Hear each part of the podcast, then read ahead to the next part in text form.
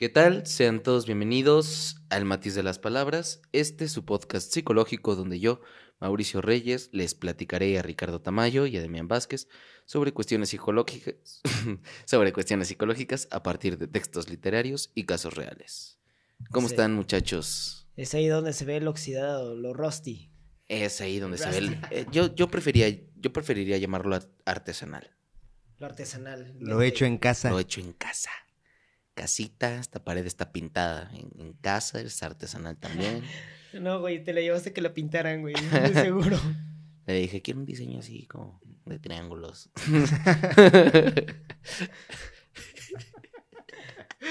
Pero pues bueno, retomando aquí todos estamos chido. Estamos estrenando también sección acá con el caballero Ricardo. ah, sí, y muy interesante. Si no lo han escuchado, eh, escúchenlo, pasen a su programa, está increíble. Y bueno, como, Está como es costumbre y algunos ya conocen que les leo cosas, voy a empezar con un pequeño fragmento de este, una novela del Marqués de Sade de, que se llama Justin. Está un poquito larga, güey.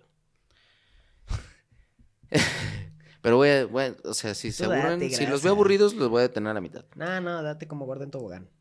Este, llamado padre Severino, era un hombre alto y de una belleza áspera, cuyos rasgos juveniles y físico y cuyos rasgos juveniles y físico robusto desmentía su edad verdadera, 55 años.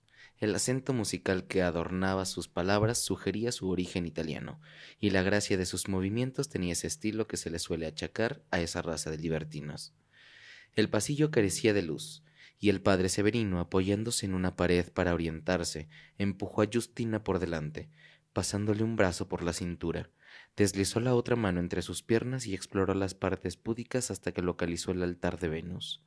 Allí aferró su mano hasta que llegaron a la escalera que conducía a una habitación que estaba dos pisos más abajo de la iglesia.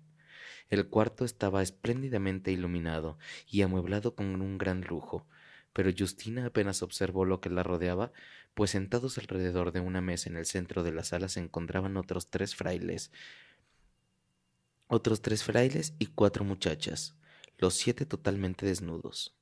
Caballeros, anunció el padre Severino, nuestra compañía se verá honrada esta noche por la presencia de una muchacha que lleva a la vez en el hombro la marca de la prostituta y el corazón, la candidez de un, y en el corazón la candidez de un infante, y que encierra todo su ser en un templo cuya magnificencia es un deleite contemplar, y pasando por detrás de ella, encerró sus senos entre las manos.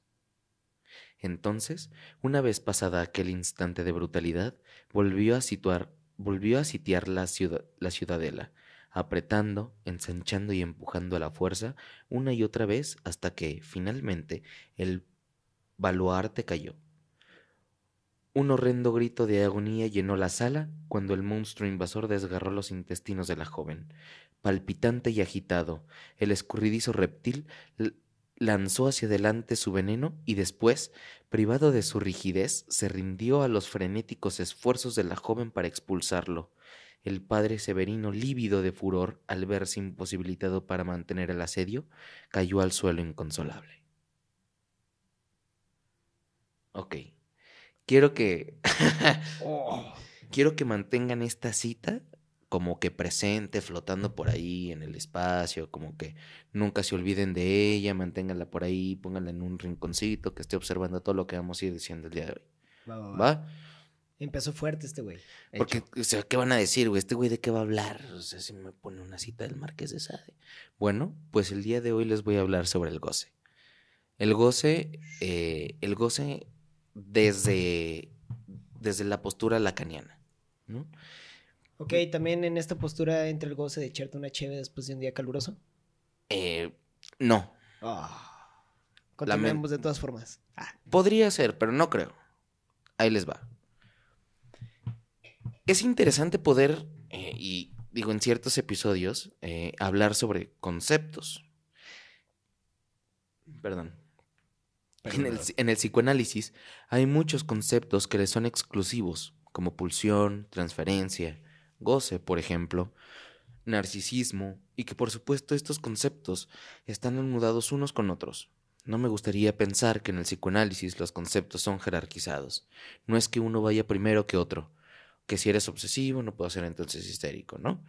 Sino que van anudados unos con otros hasta formar una especie de bola, como si le fueras agregando pedacitos de plastilina unos con otros hasta tener una pinche Una masota. masa Ajá. De diferentes colores, güey. Sí. y Eso es importante. y sí, sí es importante. Y justamente para poder ir entendiendo esta bola, me parece que es oportuno precisar cada concepto, platicarlo, digerirlo, ver qué sale, qué se nos ocurre y ver si podemos aterrizar a, eh, estos conceptos a lo mejor a ejemplos de la vida cotidiana, ¿no? El día de hoy, como ya les dije, vamos a hablar sobre el goce. ¿Ustedes qué creen que sea el goce? Una, algo relacionado con mm, la satisfacción. A ver, tú ahorita ponías un ejemplo, ¿no? De las de la cerveza. Sí. Ah, a ver, sí, platícalo. bueno, ¿qué es? un madúralo. ¿Cómo? ¿Cómo? No, pues cuando estás bien acalorado acá, machín, y que dices, no, pues quiero una cheve y ya- todavía estás, gozas el... que dices, ah, uh, a huevo. Todavía cuando le echas limón y sal dices, ah, esto está cabrón. Pero todavía cuando le das un golpe de salsa búfalo, dices, esto va a ser un goce cabrón. Ok, entonces tú estás, o sea, por lo que entiendo, estás diciendo que el goce tiene que ver como con ese momento placentero, ¿no? Con ese momento de, de descanso, de decir, ah, como de... Hasta ah, alcanzaría no a ser como un momento de estupor, que en el que dices como de, ah, le estoy pasando también que uf, es mi momento. Ajá, como que ese de... pf, ok, ok. Ok, ajá. Yo no podría decir para mí lo que es el goce, pero con un ejemplo, yo, yo lo siento más relacionado a una cuestión en la que mi cuerpo se ve involucrado demasiado, tal vez haciendo demasiado deporte, Ah, ok, también. o, o cuando hago algo peligroso, como manejar sin licencia, algo ilegal. Ok, ok, ok. Y ejemplos vividos, ¿no? Así del ayer. Y bueno, y justamente qué bueno que lo dices porque eso me lleva a plantear entonces la siguiente pregunta. ¿El cuerpo goza? Pues... Y mejor, y más, y más específicamente, ¿no? ¿Qué significa que uno goza? ¿Qué significa gozar? Pues el goce sí es. Es donde de ley está el cuerpo presente, ¿no? O sea, de forma física hay como un. un intercambio emocional, se podría decir. No sé si un intercambio emocional, pero Sí, por no, principio los dos le dan en el clavo cuando dicen hay un cuerpo y un cuerpo que está presente, ¿no? Mantengamos también esta idea, ¿no? Entonces vamos anudando dos ideas. Por una parte está esto del Marqués de Sade y por otra parte está el cuerpo. Me parece pertinente esta última pregunta que les hago, la de qué significa que uno goza o qué significa gozar, ¿no? Eh, porque en la clínica o en el trabajo clínico, lo importante es cómo se generan las preguntas, saber preguntar. No es lo mismo a lo mejor venir a hablar del goce, ¿no? Porque a lo mejor venir a hablar del goce, pues, ¿qué de todo, no? Pero si nosotros preguntamos, bueno, ¿qué significa gozar? Entonces le estamos dando ahí ya a lo mejor una connotación un poquito más específica y no lo vamos a dejar como tan, tan Sí. amplio, ¿no? Claro, como cuando tú dices que hay que saber qué preguntar, o sea, si hay cosas que, que tú dices, ah, esto lo puedo como rescatar, o a este nos podemos enfocar porque hace como ese, ese referente en las palabras, ¿no? Ajá, y porque, ajá, justo. Siempre Y- es como de cosas que se repiten o cosas que no se pueden pronunciar y es, bu- bueno, sí, se repite, hay un factor que se repite. Ah, me gusta, me gusta. Entonces, me parece que sería oportuno que también pudieran tener como ahí en ese rincón a donde echaron a Marqués de Sade y a El Cuerpo, que le pongan ahí también la repetición. La, la, la repetición. La hay, hay un sentido, ¿no? Hay un sentido corriente, por así decirlo. No sé si corriente, popular, ¿no? De la palabra gozar, que es como disfrutar, pasarla bien, como, como lo que tú decías, ¿no? Hace rato, como este, este ejemplo de la cervecita, llegar cansado de la chamba y que dices hasta disfrutas el... Pues hasta está raro porque también, o sea, otro ejemplo es también un día caluroso y llegarte a bañar con agua fría, uff. Ándale, por ejemplo, ¿no? Pero Bueno, eh, otra vez tenemos el cuerpo de por medio. está el cuerpo de por medio, pero si bien, a lo mejor si lo pensamos únicamente desde ahí, nos podemos quedar en la telaraña en la que Freud se quedó con esta idea de goce. Es decir, cuando usted sufre, también la pasa bien. También le gusta lo que le está pasando, por eso entonces lo sigue repitiendo. ¿No es así? Es como esta persona que todo el tiempo se encuentra o se ve inmiscuida, a lo mejor en relaciones eh, donde el factor más importante es como que la violencia, ¿no? Y entonces uno dice, bueno, ¿por qué no lo dejas si sabes que te violenta, ¿no? Lo sé, ¿no? Entonces ahí podríamos desde Freud y desde esta idea de- popular de la palabra gozar, podemos pensar es que sí, la pasas mal, usted sufre, pero también en ese sufrimiento usted encuentra un placer, ¿no? Porque entonces lo sigue repitiendo. Pero entonces vamos a ver que no nada más se, se trata de eso, ¿no? Y acuérdate, si no estás a gusto, aunque los horóscopos lo digan, muévete. No es ahí. muévete. Sería lo idóneo, ¿no? Que uno pudiera decir, ah, Lo mm, idóneo. Ajá.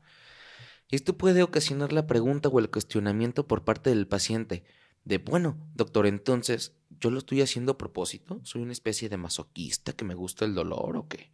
¿No? O sea, porque a lo mejor si uno llega a hacer esas interpretaciones en la clínica, nada, es que lo- a usted le gusta, ¿no? Es como de, a ver, espérate, ¿no? O sea, como que me está diciendo que entonces yo soy un masoquista que le encanta. Y eh, que a lo mejor puede ser que sí, pero no es por ahí, ¿no? serán por otras razones y por otras cuestiones, pero no, no, nada que ver. Eh, leo una cita de Lacan y entonces entramos en tema mientras elucidamos este, a este canoso de churros chuecos.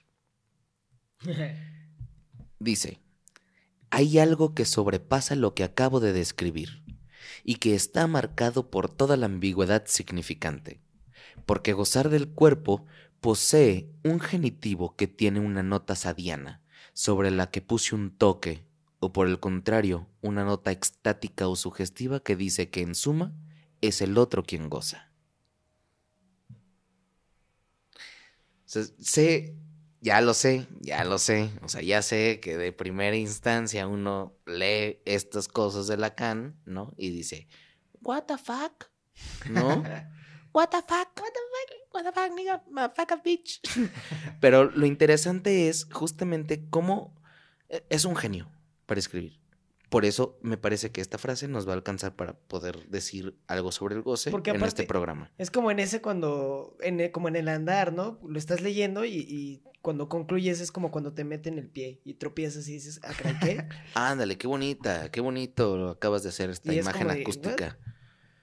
Sí, como que te da un contrapaso que dices, "Ah, espera, ¿cómo? Fíjate que Y por hay- fortuna tenemos al Mau que nos va a explicar a continuación. Hay, hay un, este, les voy a dejar el nombre aquí abajo, este, pero hay un sujeto que, que habla sobre, que tiene consideraciones sobre Lacan. De hecho, tiene un podcast que se, que se llama Inefable y, este, me parece que hace un buen trabajo transmitiendo un poquito esta enseñanza del psicoanálisis. Y, este, él hizo una eh, investigación eh, sobre Lacan respecto cuántas veces hablaba de de goce en sus obras, ¿no? O sea, porque hay mucha gente que ubica al autor Lacan en tres momentos, ¿no? El Lacan imaginario, el Lacan de lo simbólico y al final el Lacan de lo real, ¿no? Que justamente es donde se supone centraría su propuesta más fuerte del goce. Pero esta persona hizo un estudio sobre cuántas veces dice la palabra goce en sus seminarios. Tres veces la dice en sus seminarios 1, 2, 3, 4 y 5. Poquitas veces hasta el seminario 14 dice te- do- do- 200 veces en el seminario 14 dice la palabra goce. Y luego hasta el seminario 20 vuelve a, a usar 300 palabras de goce. y ya al final va utilizando cada vez menos. Ajá. Entonces, no podemos pensar en un Lacan en tres momentos, ¿no? O sea, bueno, pensándolo como desde mi perspectiva, ¿no? Sino Hay un Lacan que empieza con una enseñanza y que justamente es el pico donde tiene, donde se tiene que hablar de goce para que después se puedan a lo mejor entender otras cuestiones. Ok, sí. Pero bueno, o sea, nada más como... No, y como- aparte está chido porque el Mau también la aplica, güey. Para que vayas entendiendo como el concepto de... Una pregunta, a ver. O sea, Inefable es un podcast que nos acabas de recomendar que Sí. Habla acerca de temas psicoanalíticos, particularmente lacanianos. Sí, Y los divulga. sí. Ok. ¿Cuántas veces en total dijo la palabra goce? Eh, eh, de- en el total de número de seminarios. Mm, por ejemplo, el seminario donde más palabras dijo, que me parece que fue el 17, tuvo te- 320 palabras. ¿Y, qué- y cómo se llama ese seminario? Mm, ¿O, o cuál es el, el tema que, que toca? Me parece que es el de, de un otro al otro, pero no estoy seguro, ¿eh? O sea, te, te voy a investigar el dato. Mira, o sea, ahorita de bote pronto, de bote pronto tal vez no tenga mucha importancia, pero es la manera con la que cierras la frase que nos acabas de decir, ¿no? El goce está en el otro. Ajá. Y ahorita nos dices que es de un otro al otro, el seminario 17 del que habla Lacan, Ajá. Con sus 320 palabras. Esas son todas mis preguntas. Ok, entonces eh, está, está muy bien que hagas la, la introducción porque guarden a ese rincón de donde está Sade, metan el otro, el concepto del otro, ¿ok? Entonces tenemos aquí hay un otro, que hay una repetición, que hay un cuerpo y que aparte lo de Sade, ¿no? Para Lacan, lo más importante del significante es su carácter ambiguo. El significante es siempre incapaz de dar directamente en el significado. Un poco más, dice, un poco menos, pero nunca le da el clavo. Para Lacan es imposible hablar. bueno, no, no hablar, sino más bien, para Lacan implica hablar, implica desplazar del lugar al sujeto. Nunca es justo ahí, ¿no? O sea, más bien el acto puede ser que sea justo, pero cuando uno empieza a hablar, bordea, Y que justamente para Lacan lo que importa del significante es ambiguo, ¿no? Cuando alguien habla y dice algo y hay una palabra que suena eh, un poquito diferente dentro del discurso, a lo mejor dices, ok, ¿qué hay con esta palabra? Pero justamente esta palabra tiene puede ir hacia muchos lugares, ¿no? Y justamente es la ambigüedad del significante lo que interesa, hacia dónde va a ir, porque entonces abre la subjetividad, ¿no? La clínica es testigo de la incapacidad para darse a entender y del sentimiento que evoca esa insuficiencia. Pero ¿sí me entiende, doctor? ¿No? O sea, ¿cuántas veces en la clínica no te dice el paciente, pero sí me entiende, ¿no? Como que uno a pesar de que intente explicar eso que le pasa y de lo que sufre y de lo que cojea y de lo que uno no como que ahí ah, no puede decirlo, ¿no? O a veces uno antes de llegar a consulta está pensando, no, voy a decir esto, voy a decir lo otro, ta, ta, ta, ta, ta, ta, ta. Llegas a consulta y, bueno, hable. Y Sí, claro, y yo siento que, que pasa en muchas otras circunstancias, como cuando quieres explicarle algo a un compa o a un familiar, como que dices, ok, voy a llegar y voy a decir esto, pero simplemente a la hora de aplicarlo es como de, verga, aquí va, o sea, te empiezas a trabar y es como de, sí, esto, el otro, y es como de, ay, es tan complicado decirlo. O hasta una canción, ¿no? Oye, ¿te acuerdas de esta rola que vas? Y que dices, verga, suena como pendejo, no, no es esta". claro, claro, güey. Hermoso. Un Claro. poema. Oye, bueno, ahorita con el ejemplo que acaba de decir Demián, ¿la canción sería el significante? No. Ok, A lo mejor sería la. ok, es... Ok. Ahí te va. Yo te voy a decir por qué. Mm, Ok, eso de la, guárdala, ¿no? Y pasa, pasa con lo que es importante de decir, ¿no? No, no pasa con cualquier cosa. Sé que te lo tengo que decir, pero no sé cómo. Y en cuanto te lo digo, me sorprendo diciendo algo diferente a lo pensado. Y hasta estropeado. ¿No? No lo dije bien. Sí, claro, y aparte dices como de, no, a ver, espérame, déjame volver a reformularlo. Y que dices como de, ok, date.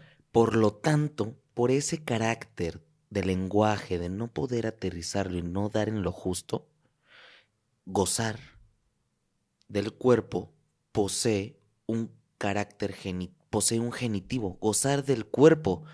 Gozar del cuerpo posee un genitivo. Gozar del cuerpo posee un genitivo. ¿Qué es un genitivo? ¿Tiene que ver como con genotipo? No, ¿Tiene que ver con él o la? sí. Ah, mm. El genitivo sajón es una construcción muy común en inglés que se usa, bueno, se utiliza para nuestras lenguas, e incluso también para el francés, en inglés que se usa para indicar posesión o relación entre dos elementos. Generalmente se puede traducir por de, ¿no? Pero bueno, aquí ponemos del, gozar del cuerpo. Entonces, del es el genitivo, ¿no? Tenemos la oración, gozar del cuerpo. Del, reséltenlo en mayúsculas. Del es el genitivo. El genitivo es del. Un genitivo es algo ambiguo. ¿Pero por qué? Por la forma en la que el genitivo puede ser leído. Puede ser leído con una determinación subjetiva o con una determinación objetiva. Ustedes estarán preguntando, ¿qué es esa mamada? Entonces, si el sustantivo es el sujeto de la oración, entonces la determinación es subjetiva. y si el objeto de la oración, y si es el objeto de la oración, la determinación es objetiva. Lo voy a volver a leer. No, Sí. está chido, camarada. Creo que muchos de los que te escuchen ya entendieron, pero yo sí me siento como morrito. No, de primaria. lo- No, no, No, no, espérate, lo voy- estamos todos como morritos en primaria. Lo voy a volver a leer. Si el... Y acabamos de tener una intromisión. alguien está llamando para hacer una pregunta y nos está diciendo que todo esto... Justamente en vivo. Ustedes también pueden hacer una pregunta en vivo al número de Richie. Ahorita se los vamos a dejar aquí en pantalla. ¿Cómo crees? ¿Qué tal? Sí, sí, es justamente para, para hacer una pregunta. Eh, ¿Puede, ¿Puedes contestarla? Sí. Bueno, quién sabe si puedes contestarla, pero la pregunta es la siguiente. Es... Hablabas ahorita acerca de que en la oración hiciéramos en mayúsculas el del, Ajá. porque ese es el, geni- el genitivo, Ajá. pero es ambiguo, es lo que me pregunta esta persona. Y justamente me, me dice, ¿cómo se lee el genitivo? Esa es su pregunta, ¿cómo se lee? Ok. Gracias. ok, ok. Hay dos maneras de leer el genitivo. Ok, creo que a lo mejor se adelantó, pero era justamente la- lo que estaba diciendo. Mensajes Si- también pueden. Ahí les va. Si el sustantivo es el sujeto de la oración, entonces la determinación es subjetiva. Y si es el objeto de la oración, la determinación es objetiva. Pero no se preocupen, les traigo un ejemplo. El ejemplo. El asesino de Ricardo puede significar dos cosas, ¿sí o no? ¿Qué puede significar? Pues que se lo echó el plato. O O que él, él se los eche. Ajá. él se los echa, sí, cierto. ¿Ok? Si estamos, por ejemplo, aquí, Demián y yo cotorreando, Agustín echándonos una coronita, como acaba de decir, ¿no? Con su búfalo respectiva. Uf. eh, y a lo lejos empieza a vislumbrar una tenue silueta que se pierde entre los destellos del sol y Demián dice, ahí viene el asesino de Ricardo. ¿Qué significa eso? ¿Que Ricardo es un maldito asesino? ¿O que viene un tipo que mató a Ricardo? Que debo de correr en putiza. Demián, no veo. Decime quién viene ahí. ¿El asesino de Ricardo? ¿O Ricardo, que es un asesino? ¿Sí, sí me doy a entender? Sí, sí, claro, claro. Esta situación es dada por el contexto, ¿no? Justamente por eso la escribí. Pensemos en esta frase lacaniana que sostiene, el inconsciente es el discurso del otro. ¿Cómo hay que leerse ahí? ¿Con determinación subjetiva o con determinación objetiva? Y Lacan lo pone ahí, ¿no? O sea, él ve como esas dos posibilidades o dos vertientes. Por supuesto. Pero a lo mejor, o sea, las dos posibilidades están ahí. Pero ¿a qué se refiere Lacan? ¿No? ¿Cómo hay que leer a Lacan? Ah, ok. La pregunta clave que hay que plantearse es el... La pregunta clave que hay que plantearse es, ¿el cuerpo es el objeto del goce o el sujeto de goce? En esta, el cuerpo goza, ¿no? El goce del cuerpo, ¿no? Freud lo lee. Para Freud es, es el cuerpo es el sujeto, ¿no? Ricardo goza con ese sufrimiento. Lacan, el cuerpo es el objeto. Determinación objetiva. El cuerpo es el sujeto de la acción de gozar. La determinación con Lacan es objetiva. Lo que Lacan dice es que el cuerpo es el objeto de goce. El cuerpo es gozado. Pues también ahí entra esa parte de el asesino de Richie. Richie puede disfrutar asesinando como Richie puede disfrutar que lo asesinen, güey. Sí. Sí. ok, sí, Sí. sí. algo, algo goza del cuerpo. ¿No? El cuerpo es el objeto. Si el cuerpo es el objeto, Más que- alguien goza de ese objeto. Más que el, bueno, no, bu- yo no entiendo de, de términos, güey, pero más que el, el objeto puede ser el medio, ¿no?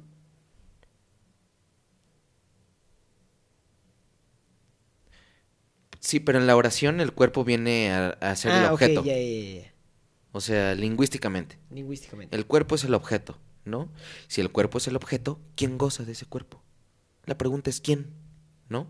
Para este momento ustedes estarán pensando, chinga, ¿quién goza entonces? ¿No? Pero falta un sujeto, el sujeto de la oración. Gozar del cuerpo. Falta un sujeto, ¿no? Gozar de el cuerpo. Ahí no hay un sujeto. Falta uno, ¿no?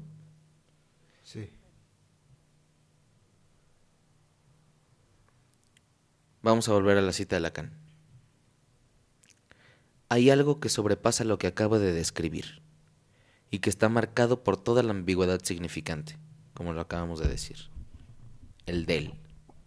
Porque gozar del cuerpo posee un genitivo que tiene una nota sadiana, sobre la que puse un toque, o por el contrario una nota extática o sugestiva que dice que en suma es el otro quien goza.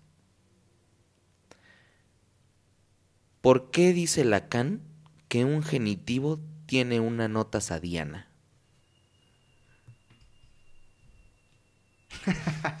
Estás para el lado equivocado, compa. Yo diría que es porque hay un otro. Así. Es lo primero que se me ocurre. Sobre la que puse un toque, o por el contrario, una nota extática. ¿Qué es extático? Extático. Extático.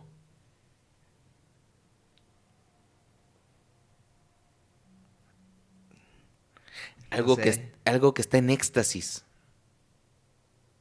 En euforia. Ah. Que dice que en suma es el otro quien goza.